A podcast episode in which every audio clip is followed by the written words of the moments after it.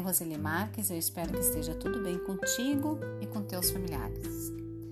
Diante desse caos no mundo que estamos vivendo nesse momento, eu trago aqui algumas palavras para uma breve reflexão e quero iniciar com uma frase do Ricardo Kraus que eu escutei.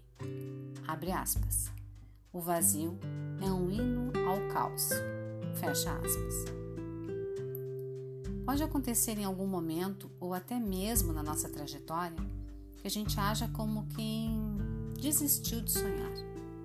Seja porque levou umas sacudidas pelo caminho, porque se enganou e não consegue perdoar, porque não sabe mais como entrar no terreno do coração, que é onde nascem os nossos sonhos. Qualquer que seja o motivo, nós precisamos acender o desejo. Dar o primeiro passo para o desejo. Voltar a se entusiasmar, a sonhar, retomar a nossa energia criativa e ir em busca de encontrar o nosso caminho do meio. Quem nos fala muito em caminho do meio são as teorias israelitas e budistas. Através de muitas histórias, eles nos ensinam a andar por um caminho razoável. Em uma dessas histórias, os israelitas dizem que precisamos andar pela vida como se de um lado da via tivesse gelo e do outro lado fogo. E nós precisamos seguir pelo caminho do meio, o razoável. E diante disso, como encontrar o equilíbrio? Decidindo. Precisamos decidir que queremos nos manter equilibrados. Sem esta decisão, sem equilíbrio, não iremos conseguir seguir e criar novamente sem resistências. Precisamos sim acordar a curiosidade e a confiança. Desta forma, o próximo passo virá naturalmente. E junto com a curiosidade e com a confiança, precisamos andar de mãos dadas com o medo que está conosco neste momento.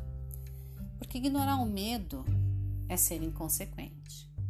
E se desprezarmos ele, poderemos errar. E se deixarmos ele nos paralisar, seremos covardes frente a ele.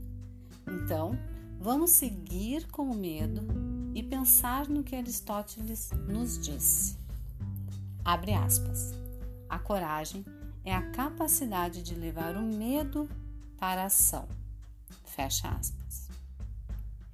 E para finalizar e despertar aí a sua energia criativa e despertar a nossa energia criativa, eu trago um trecho da maravilhosa Clarice Lister do livro Mulheres que Correm com Lobos, onde ela nos leva a visualizar uma imagem de como nos expressamos quando estamos usufruindo da conexão criativa.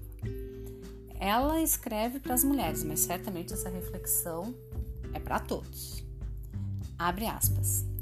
Os olhos das mulheres cintilam quando elas criam. Suas palavras saem melodiosas.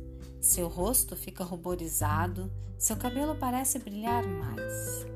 Elas ficam excitadas com a ideia, interessadas pelas possibilidades, apaixonadas pelo próprio pensamento e a essa altura, como o grande rio, espera-se que elas se derramem continuamente no seu próprio caminho criativo. É desse jeito que as mulheres se sentem realizadas. E você? Como está a tua energia criativa por aí? O que você pode fazer em casa? Como você está usando o seu tempo? E quais são as coisas realmente importantes para você? Vamos seguir, seguir com amor pela pessoa que você é. Um afetuoso abraço, tudo de bom se cuida direitinho e até breve.